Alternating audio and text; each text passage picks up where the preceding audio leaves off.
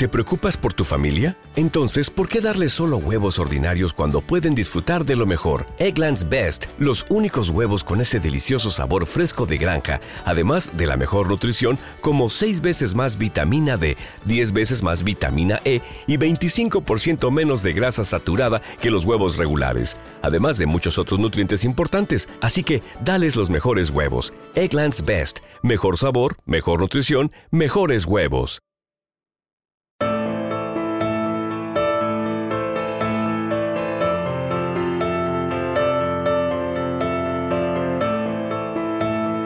Hola de nuevo Naseros, ya estamos de vuelta, ya me conocéis, yo soy Mac Hosan y este es el podcast del blog de Naseros.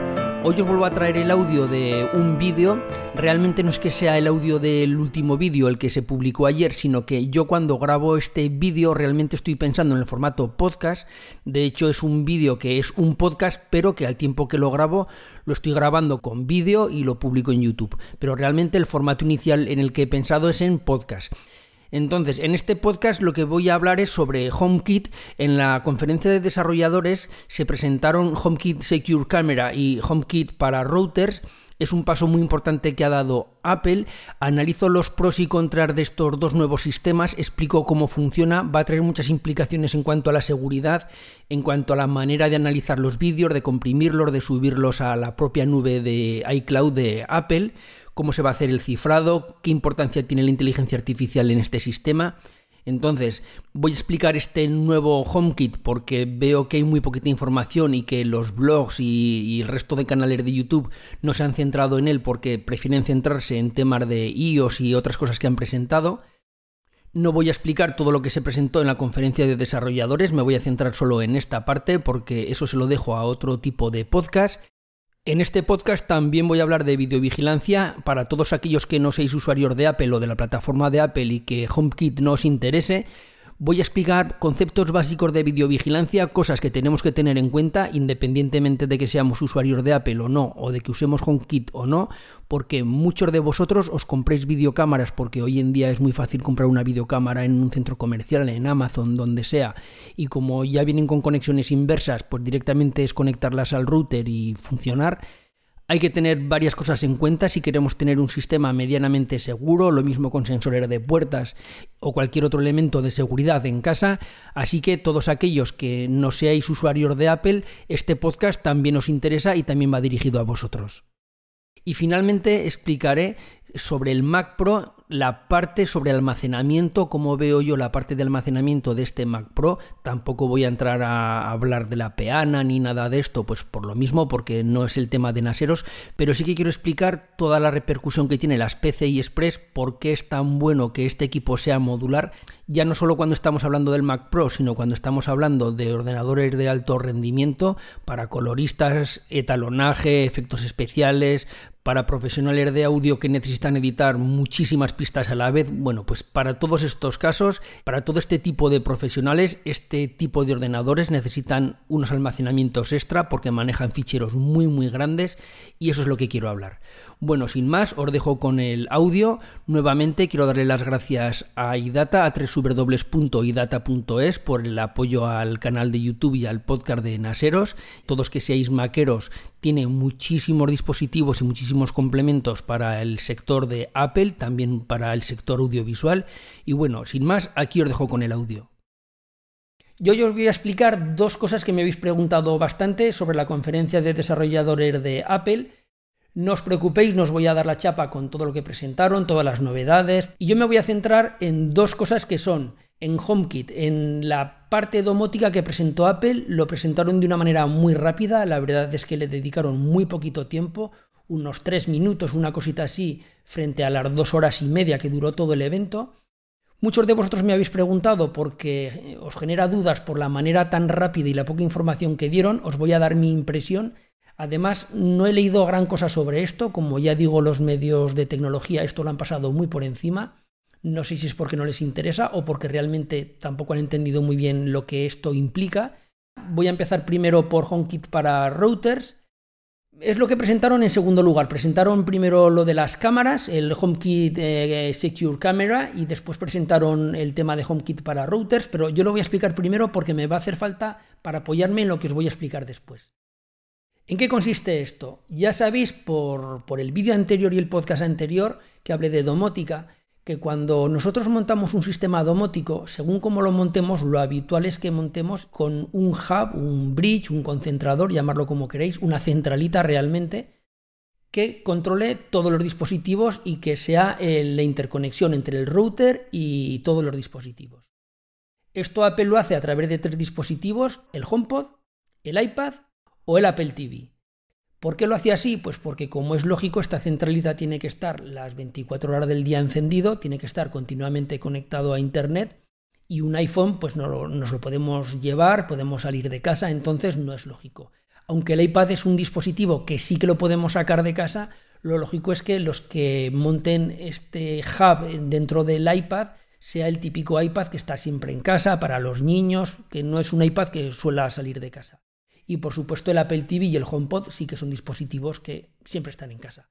Es raro que alguien se lleve el, Apple TV, a lo mejor si sale de vacaciones o algo así, pero bueno, lo normal es que esté siempre en casa. Por eso hacen también esta función. ¿Qué ha presentado Apple? Poder instalar este HomeKit, esta centralita, dentro de un router. Es una opción que es bastante lógica porque un router está las 24 horas del día encendido y está las 24 horas del día conectado a Internet, por lo cual, qué mejor opción para tenerlo instalado en un router. ¿Qué tiene esto de bueno? Pues tiene de bueno que Apple empieza a abrir la mano. Hasta ahora estaba solo limitado a sus propios dispositivos y ahora abre la mano. De momento solo hay tres routers o tres marcas de routers capaces de tener este kit, este HomeKit. Creo que de momento no está implementado, lo presentaron y no está implementado. Y estas tres marcas son Linksys, Aero y luego Spectrum. Aero es una marca bastante extendida en Estados Unidos, es una red mesh, ya os he explicado muchas veces que es una red mesh, el que no lo sepa que vaya y que lo mire. Aquí en Europa no está tan implantada esta marca. Hay otras marcas mesh más implantadas que Aero. Y luego, pues Linksys sí que es más conocida. Eh, Linksys tiene unos routers que son como altos. También tiene red domótica. Perdón, también tiene red mesh store de Linksys son también muy parecidos a, los antiguos, digo antiguos porque ya están descontinuados, AirPort de, de Apple. Y bueno, y luego Spectrum, que es una marca poco conocida. ¿Qué tiene esto de bueno? Pues como ya digo, tiene de bueno que Apple está abriendo la mano. Los fanboy, entenderme fanboy como algo positivo, como alguien que le gusta la marca, como alguien que le gusta la integración de todos los dispositivos de Apple. Yo de hecho soy uno de ellos porque me gusta la integración que hay entre todos los dispositivos. Si alguno está pensando en cambiar de router porque el router de la operadora no le gusta o por lo que sea, el hecho de que tenga esta opción es un elemento a tener en cuenta y seguramente para muchos decantar a la balanza a comprarse un router de esta marca que tenga HomeKit instalado si su sistema domótico es de HomeKit, es de Apple o lleva idea de instalarlo con elementos de HomeKit y tendrá una ventaja competitiva frente a otras marcas. Yo creo que por eso lo que va a hacer Apple será abrir la mano y de momento están estas tres marcas, pero no me extrañaría nada que en el futuro otras marcas como puede ser TP-Link, D-Link, Asus, pues marcas domésticas de uso doméstico más conocidas o más implantadas, por ejemplo en Europa, pues también adopten este sistema, evidentemente me imagino previo pago a Apple sería como una especie de certificación, igual que tienen hoy en día, pues toda clase de dispositivos domóticos que tienen la certificación de HomeKit. Entonces, eso en primer lugar, pues creo que Apple está abriendo la mano, quiere expandirse. Y luego otra cosa que se podría hacer, que no creo que hagan, ya aviso que ahí sí que creo que Apple no creo que haga, es que ya os expliqué, no me acuerdo si fue en un podcast o en un vídeo, que hay según qué tipo de routers, con según qué tipo de firmwares, se puede, como si dijéramos, instalar paquetes, instalar software, que estos paquetes es Endware y Optware. Yo me parece que lo expliqué con, con, Asus Merlin, que es un firmware para los routers de Asus, es como un firmware alternativo. Entonces, a través de estos paquetes o aplicaciones que se pueden instalar, pues lo lógico sería que también se pudiera instalar. Por ejemplo, estoy pensando también en routers como Synology, pues bueno, pues imaginad que Synology pues pasará por caja y dirá la opción de poder instalarlo, pues este HomeKit dentro de, un router de Synology, tan sencillo como instalando una aplicación. Entonces, pues bueno, yo creo que esto es importante, creo que Apple está abriendo la mano y esto implica bastantes cosas precisamente porque ya no vamos a estar atados a tener un dispositivo de Apple que si lo sacamos de casa ese dispositivo perdemos este bridge o este puente, dejan de funcionar los elementos domóticos, bueno, todo lo que eso conlleva. Este HomeKit para routers crea un firewall, eh, bueno, tiene un firewall entre los dispositivos y la red. De momento lo dejamos ahí. Tampoco explicaron gran cosa de cómo va a funcionar este firewall, pero bueno, lo mencionaron, por eso lo menciono yo aquí. Eso en primer lugar. Y luego en segundo lugar, presentaron algo que también yo creo que, es importante porque tiene muchos aspectos importantes en tema de seguridad y es HomeKit Secure Camera o, HomeKit para cámaras de seguridad, como lo queréis traducir en inglés. Yo creo que es un inglés muy sencillito que se entiende. ¿Qué tiene de especial este HomeKit Secure Camera que presentó Apple? Pues básicamente que los dispositivos también, según qué marcar de cámaras, también tienen que estar certificadas por ellos, van a poder subir las grabaciones de vídeo, las grabaciones que hagan, las van a poder subir a la nube de, Apple, a iCloud. Y luego, como es lógico, pues con un dispositivo de Apple te podrás conectar con tu ID y visionar esas, esas grabaciones. Esto es lo que ha explicado todo el mundo en, en todos los blogs. Pero hay una parte que es muy importante, que es realmente cómo se realiza ese trabajo y cómo se realiza ese cifrado para subirlo a la, nube de Apple.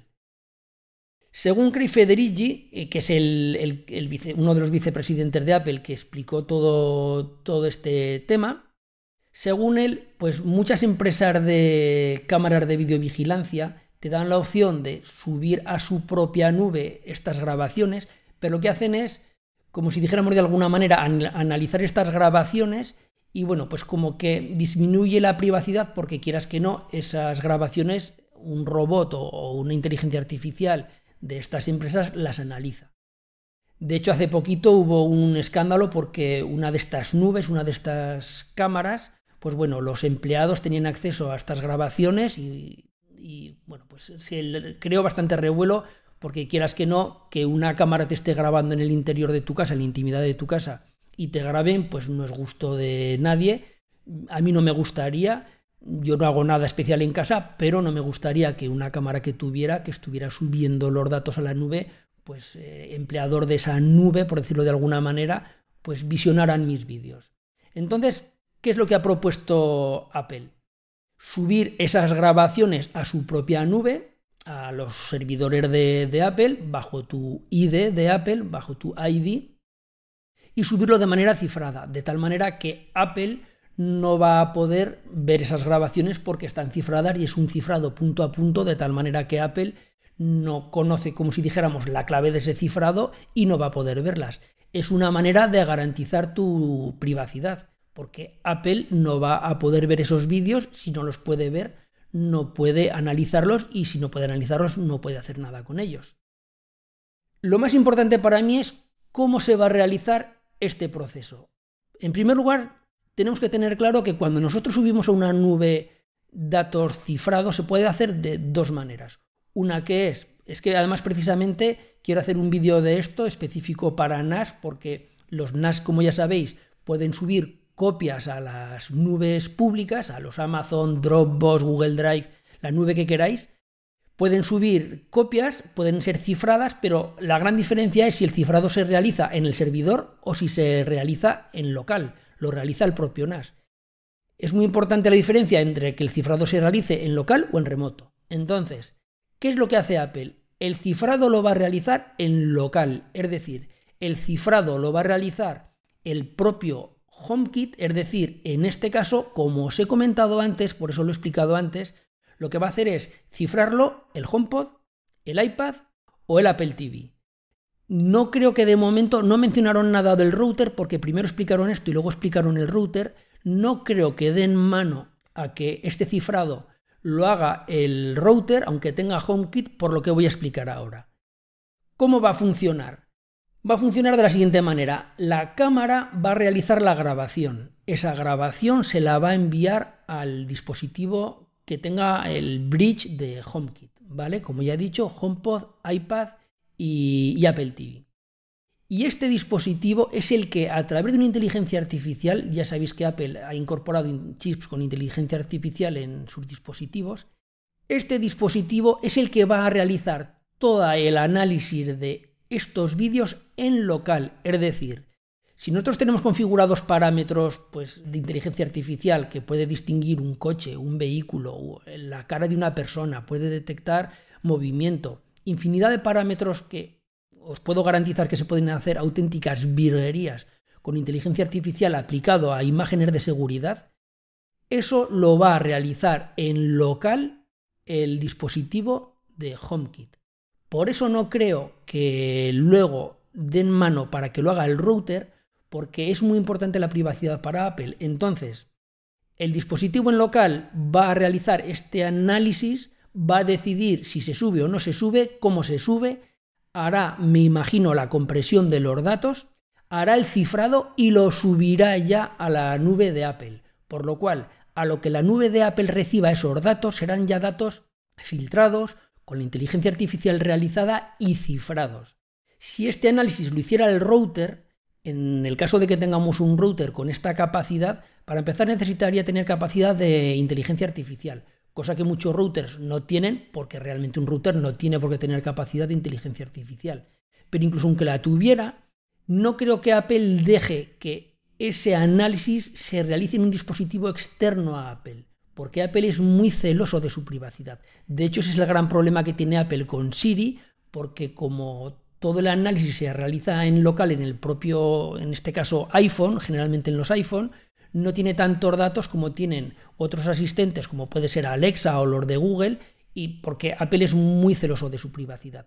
No creo que deje que incluso aunque tenga potencia estos routers, no creo que dejen que hagan el análisis los routers, porque quieras que no tendrían acceso a, esa, a ese vídeo, por lo cual Apple no te puede garantizar que no va a salir o va a haber una fuga de información de, ese router o de ese dispositivo. No creo que Asus, en el caso de que el día de mañana lo implemente Asus o que las Netatmo lo hagan, pero bueno, pero no creo. Como ya digo, son suposiciones y teorías mías porque es que no han explicado nada. Entonces, una vez que vemos cómo se realiza este proceso, es algo muy importante porque la grabación la va a realizar la cámara, pero todo el proceso de compresión, todo el proceso, a no ser que la cámara ya envíe los datos comprimidos con un codec H265, un HVC un H264, ya dependerá de la cámara. Pero bueno, el caso es que el dispositivo de Apple es el encargado de realizar todo lo que es el proceso importante y de subirlo a, a su propia nube. Una vez que el vídeo está en la nube de Apple, pues ya con tu smartphone, con tu iPad, como sea, ya te conectarás a esa nube y podrás ver el visionado de, de ese vídeo o en el caso de que haya una alerta por, cualquier motivo, pues bueno, me imagino que ellos serán los que te avisarán a través del dispositivo móvil o del sistema que hayas elegido. Las tres marcas que de momento soportan esto son Netatmo, Logitech y Wi-Fi. De momento solo hay estas. Yo solo conozco las Netatmo, las otras, las Logitech sí que las conozco, pero más en otro ámbito y las Wi-Fi no las conozco. Y aquí me surgen dos dudas tampoco he visto por ningún sitio explicadas y que tampoco he visto y tampoco lo explicaron en, la conferencia de desarrolladores. Las nuevas cámaras que se quieran certificar para HomeKit, las nuevas cámaras de vídeo que quieran esta certificación, también se tendrán que certificar para HomeKit eh, Secure Camera o no. Es decir, serán cosas independientes, se podrán certificar para una cosa sí, para otra no. ¿O será obligatorio tener la certificación también para, para este sistema de seguridad de Apple?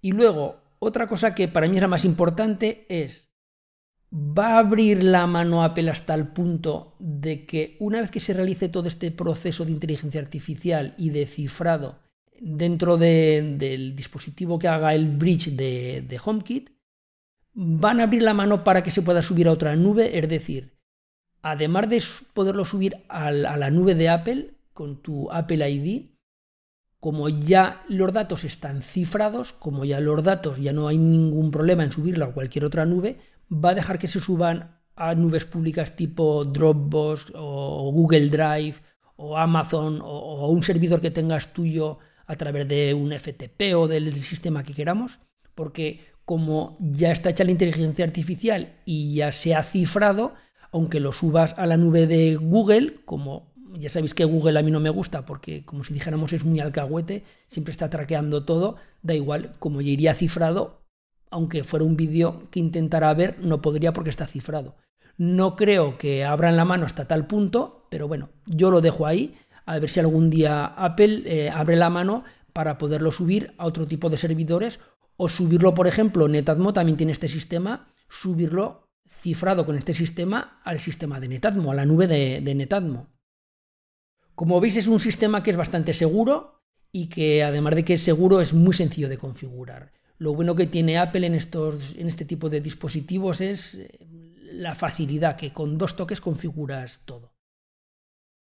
Explicar un poquito por encima precios y, cómo va a funcionar. Entonces, este almacenamiento de la nube, este almacenamiento de, las cámaras de videovigilancia, va a estar incluido dentro del precio de iCloud, es decir, va a estar dentro del iCloud que ya tenemos dentro de nuestro espacio incluyen 10 días de grabación de manera gratuita.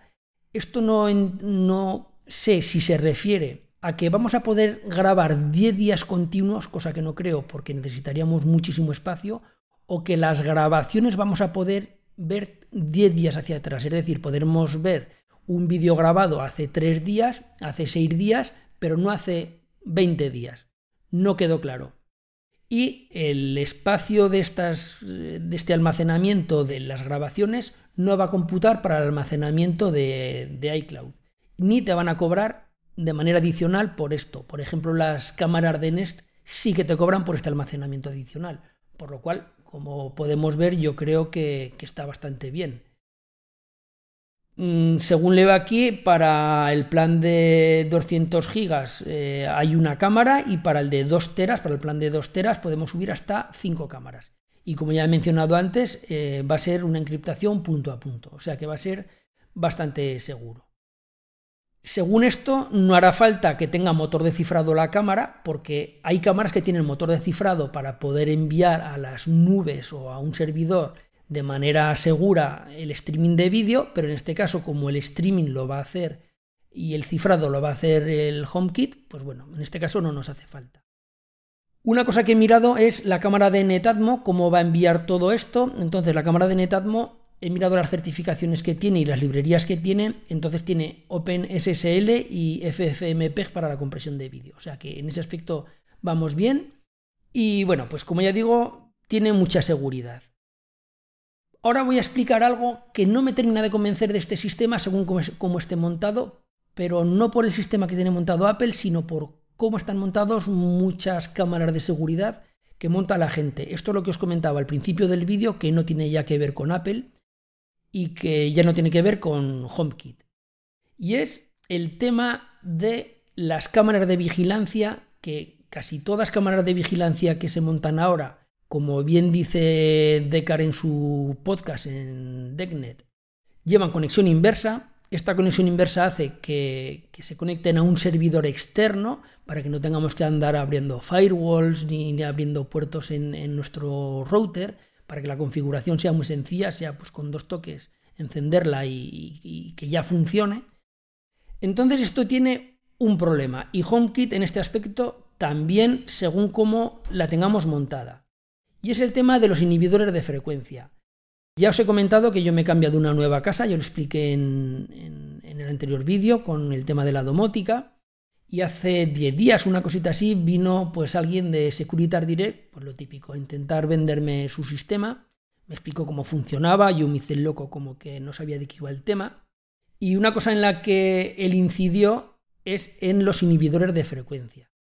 ¿Qué es un inhibidor de frecuencia? Un inhibidor de frecuencia es un dispositivo que lo que hace es todas conexiones inalámbricas, bien sean Wi-Fi o bien sean GSM, es decir, de un teléfono móvil, de una conexión típica GSM, lo que hacen es cortarla, inhibirla. ¿Qué es lo que hacen? Pues sería como un ataque de denegación de servicio, como un DDoS. Lo que hacen es cogen una banda, la saturan de tal manera que empiezan a emitir mucho ruido en esa banda, la saturan de tal manera que los dispositivos no, no pueden emitir, no es que no puedan emitir, es que con tanto ruido no es efectiva la transmisión. Este tipo de dispositivos, estos inhibidores de frecuencia, están prohibidos, que sepáis que están prohibidos, nadie puede tener un inhibidor de frecuencia y utilizarlo porque está reservado para, para, los cuerpos y fuerzas de seguridad del Estado, para el ejército, para la policía. Este tipo de inhibidores de frecuencia son muy baratos, son muy fáciles de conseguir, te metes internet y te haces con uno y como podéis imaginar, este tipo de inhibidores de frecuencia, ¿quién lo usa? Pues los ladrones, la gente que, los amantes de lo ajeno. Es muy normal que, los ladrones lleven este tipo de inhibidores cuando van a robar una casa porque es una manera de inhabilitar todas las conexiones de la casa, todas las conexiones inalámbricas, de inhabilitar las alarmas, de que no puedas llamar a, la policía o que si tienes una alarma que va por, por GSM, por móvil, que anule esa llamada.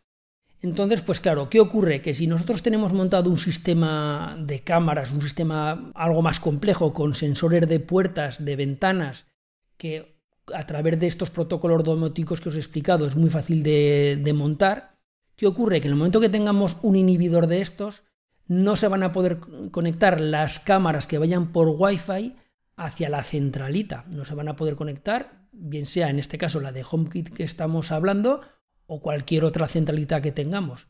Entonces, es algo que deberéis tener en cuenta. Sé que muchos de vosotros pues os metéis en, en Amazon o donde sea, compráis cámaras, las conectáis de manera inalámbrica porque es lo más cómodo, porque no hay que tirar cableado hacia ninguna parte, pues las conectáis para, para tener una especie de videovigilancia y ya está. Pero que sepáis que en el caso de un robo, eh, si el ladrón es medianamente avispado, va a ir con uno de estos inhibidores y no os va a valer esto de nada. Entonces, en este caso, si nosotros tenemos el HomeKit instalado en un dispositivo que es inalámbrico, es decir, lo tenemos en un HomePod o lo tenemos en un iPad o si lo tenemos en un Apple TV, pero que funcione a través de Wi-Fi, el Apple TV puede ir a través de red, pero si lo tenemos a través de Wi-Fi, no nos va a valer de nada este sistema porque la, no va a poder dar la alerta, no va a poder enviar las grabaciones, por lo cual nos va a dejar a ciegas. Las videocámaras de vigilancia y todo el sistema que sea de vigilancia, lo ideal es que vaya a través de cable. A través de cable, que vaya a través de un cable al router o a la centralita o a donde lo queramos configurar, de tal manera que un inhibidor ahí no haría nada se puede colocar, que no son caros, se puede colocar también un, detector de inhibidor de frecuencia. ¿Qué es lo que hace este sistema? Detectar eso, un inhibidor. Un inhibidor empieza a, meter ruido en un montón de frecuencias y estos detectores de inhibidores detectan que hay algo, que hay alguien que empieza a generar mucho ruido, que empieza a saturar todas las frecuencias y eso es un inhibidor. Entonces, lo que hace es pues eh, dar la orden de lo que sea. Lo podéis llevar una sirena, a una luz o algo que nos envíe un mensaje, un correo, ya cada cual lo que sea. Pero siempre y cuando esa señalización sea a través de cable, sea a través de una red cableada, porque si no, estamos otra vez en las mismas. Hay algunos fabricantes que, o empresas especializadas en, en temas de alarmas que, por ejemplo, este de Securitas Direct que vino, que tienen lo que ellos llaman una red ATN. Que esta red ATN lo que hace es conseguir soltar información a través de, los inhibidores. En las rendijas que dejan estos inhibidores, pues soltar información de tal manera que no puede enviar un streaming de vídeo, no puede enviar una fotografía, pero sí que puede enviar un paquete de señalización un paquete muy pequeñito como para a la centralita, en este caso de, Securitas Direct, dar la alarma. Hasta cierto punto funciona y no funciona. Según cómo sea el inhibidor, ni siquiera eso va a poder funcionar. ¿Cómo funciona este sistema? Pues este sistema funciona a través de lo que se llama una red UNB, Ultra Narrow Band, o red de baja frecuencia, o como lo queréis decir. En España está implantado por una red de Sigfox y ¿cómo nació esta red? Pues bueno, esta red es para conectar dispositivos IoT, para enlazar dispositivos IoT. ¿Qué tiene de especial esta, esta señalización?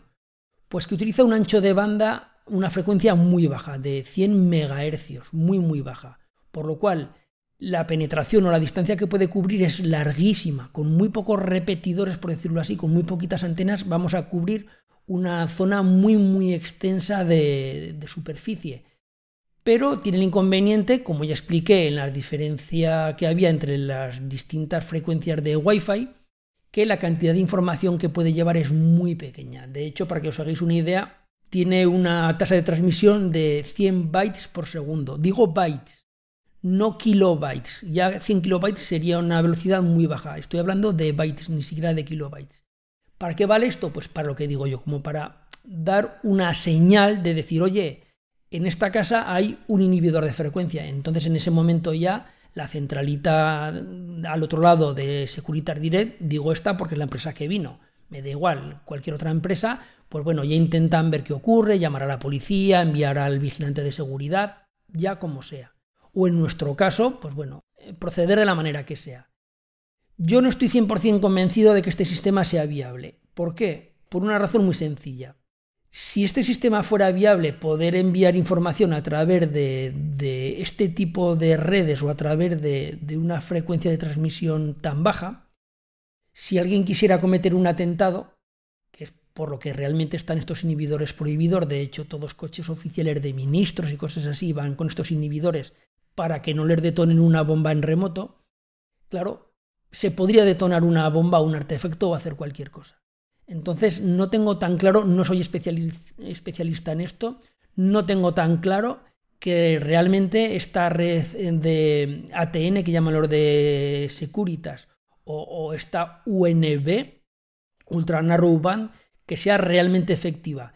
Desde luego, los inhibidores de frecuencia haría falta que estuvieran preparados para esta frecuencia, porque los inhibidores de frecuencia realmente están eh, lo que hacen es, en según qué frecuencias, saturar esa frecuencia. Si el inhibidor de frecuencia, como esta banda no se utiliza, no está preparado, pues a lo mejor sí que nos puede funcionar. No lo sé, porque como yo no soy un ladrón, ni me he dedicado a esto, ni me dedico a la seguridad, pues bueno, a la seguridad de, este estilo, pues bueno, no, no, os lo puedo garantizar. A lo mejor algún día traigo a algún experto para que intente arrojar luz en el tema, o a lo mejor Decar sí que puede explicarnos algo de esto. Entonces, yo lo que os quería comentar era esto, que cuando nosotros domoticemos una casa y nos queramos poner alarmas, cualquier tipo de alarmas, cámara de seguridad, alarmas, sensores de puerta, sensores de ventana, hay unos tipos de sensores antivibración o que detectan la vibración para que si alguien rompe una ventana, la propia vibración haga saltar esa alarma. Si eso, esa comunicación entre esos dispositivos y, la centralita es vía Wi-Fi, que sepáis que con un inhibidor realmente no vamos a tener nada. Si nosotros lo que queremos es tener un sistema de videocámaras o de videovigilancia en plan más doméstico, es decir, lo típico para saber si ha llegado el niño a casa, mucha gente tiene cámaras dentro de casa para que cuando está trabajando pueda controlar las mascotas, los que tienen perros, gatos, pues bueno, en ese caso sí, porque en ese caso nos da igual todo esto que os estoy comentando, pero si de verdad queremos proteger la casa, que sepáis que vamos a tener que utilizar siempre una red cableada y otra cosa que es muy importante, tendremos que tener también un sistema de, de un SAI que siempre nos mantenga la electricidad en las cámaras o en los elementos que sean específicos de seguridad. Yo, por ejemplo, tengo un SAI puesto en el router porque aparte de esto, pues también para mí es muy importante que si se va la luz en casa, como tengo SAIS y tengo de todo en los NAS y en todos los equipos que tengo, también es importante que el router no se quede sin suministro eléctrico, porque para mí es importante que en el momento que se va la luz, los NAS o quien sea me envíe un correo, un mensaje, algo diciendo, oye, se ha ido la luz. Si el router se queda sin suministro eléctrico, pues no va a haber nada que me envíe esa notificación. Si nosotros utilizamos cámaras PoE, PoE es un tipo de cámaras que tienen la alimentación con el propio cable Ethernet, pues bueno, si nosotros tenemos el conjunto switch router con un, con un SAI, el propio switch va a alimentar la cámara y si se va la luz o si un ladrón corta el suministro eléctrico, pues bueno, vamos a tener la red cableada vamos a tener suministro eléctrico y nos va a poder enviar esa información y vamos a poder ver lo que está ocurriendo. A lo mejor una vez que ya entre dentro de casa, pues bueno, ya desconectará todo, pero nos va a dar ese margen para que nosotros veamos lo que está pasando. Y luego ya por, por último, eh, esto ya sí que tiene que ver más con la conferencia de desarrolladores, el tema del Mac Pro, sobre todo lo que se ha comentado del Mac Pro. Esto viene a colación también un poquito de lo que yo os hablo muchas veces de los NAR, del almacenamiento. ¿Qué tiene de especial este Mac Pro? Y esto lo llevo también para los que manejan ordenadores de alto rendimiento para edición de vídeo, de fotografía, ordenadores potentes, ordenadores que necesitan mucho almacenamiento. Para mí lo más importante, aparte de que es pues, un equipo con una capacidad de procesamiento brutal, porque tiene procesadores Xeon con muchos núcleos, muchos hilos, lo más importante es que tiene PCI Express. Os insisto mucho en el PCI Express porque el PCI Express, tal como está evolucionando, las velocidades que está alcanzando el PCI Express, no es que sea el futuro, ya es el presente, pero vamos a poder hacer muchísimas cosas. Lo que tiene este ordenador de Apple es unas PCIs muy muy rápidas y algo muy importante que explicaré un día, una cantidad de hilos de procesamiento y de pistas que entran al procesador tremendo para poder controlar todas esas PCIs y para poder dar abasto a toda información que le puede llegar a través de las PCI Express.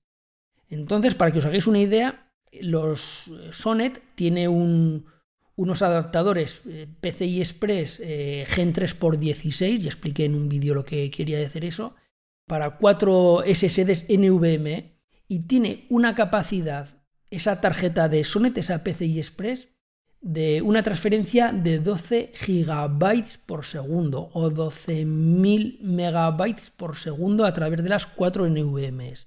Eso es una velocidad altísima que no que ni siquiera los discos internos de Apple, con la velocidad que tienen los SSD de Apple, que también son NVMs, pueden alcanzar. Por lo cual, si os fijáis, Apple lanzó un Mac Pro que el modelo base empieza en los 256 GB de almacenamiento y tú dirás, semejante potencia de, de, ordenador para tener solo esa capacidad, a nada que le metas un vídeo 4K ya te comes esa capacidad, porque esa capacidad hay que tener en cuenta que también está el sistema operativo y el sistema operativo y las aplicaciones también comen espacio. Pero eso da igual, da igual porque cuando estamos hablando de gente que edita vídeo en 8K, como es este equipo que está preparado para manejar muchos hilos o, muchos ángulos que se llama de vídeo 8K, es que realmente necesitaríamos un almacenamiento interno dentro del ordenador tremendo.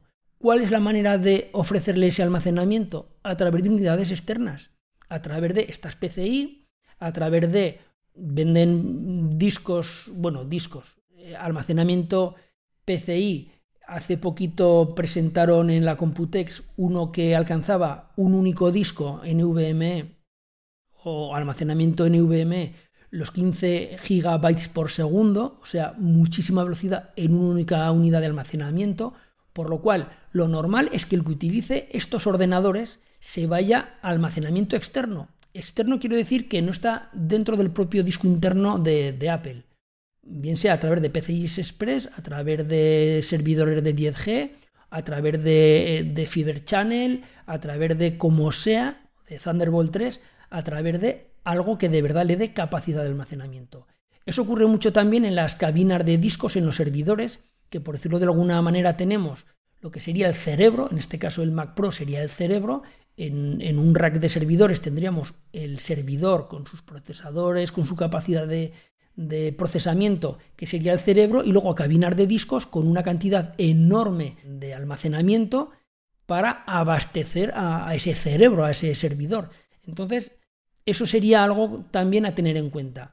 Lo digo porque se ha criticado mucho o, he leído críticas a este equipo y eso es algo que tenéis que tener en cuenta. La modularidad que da este, este Mac Pro es brutal y está muy enfocado, pues eso, al sector profesional. Sobre todo a gente de, de vídeo, para hacer el talonaje, corrección de color, para gente de efectos especiales, cosas así para alguien que necesita muchísima capacidad de procesamiento y por eso necesita este tipo de equipo que lleve tarjetas gráficas muy potentes, que se pueda ampliar la capacidad gráfica, que se pueda ampliar la capacidad de almacenamiento, que ese almacenamiento sea muy rápido, que le podamos meter tarjeta 10G, tarjeta de Fiber Channel, lo que queramos. De hecho, este equipo viene con, con, dos puertos de 10G ya de serie.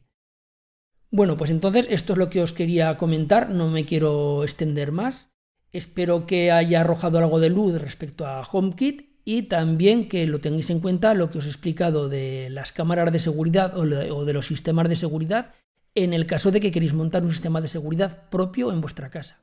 Ahora sí, me despido, esto ha sido todo, nos vemos en la próxima, un saludo y adiós, bye bye.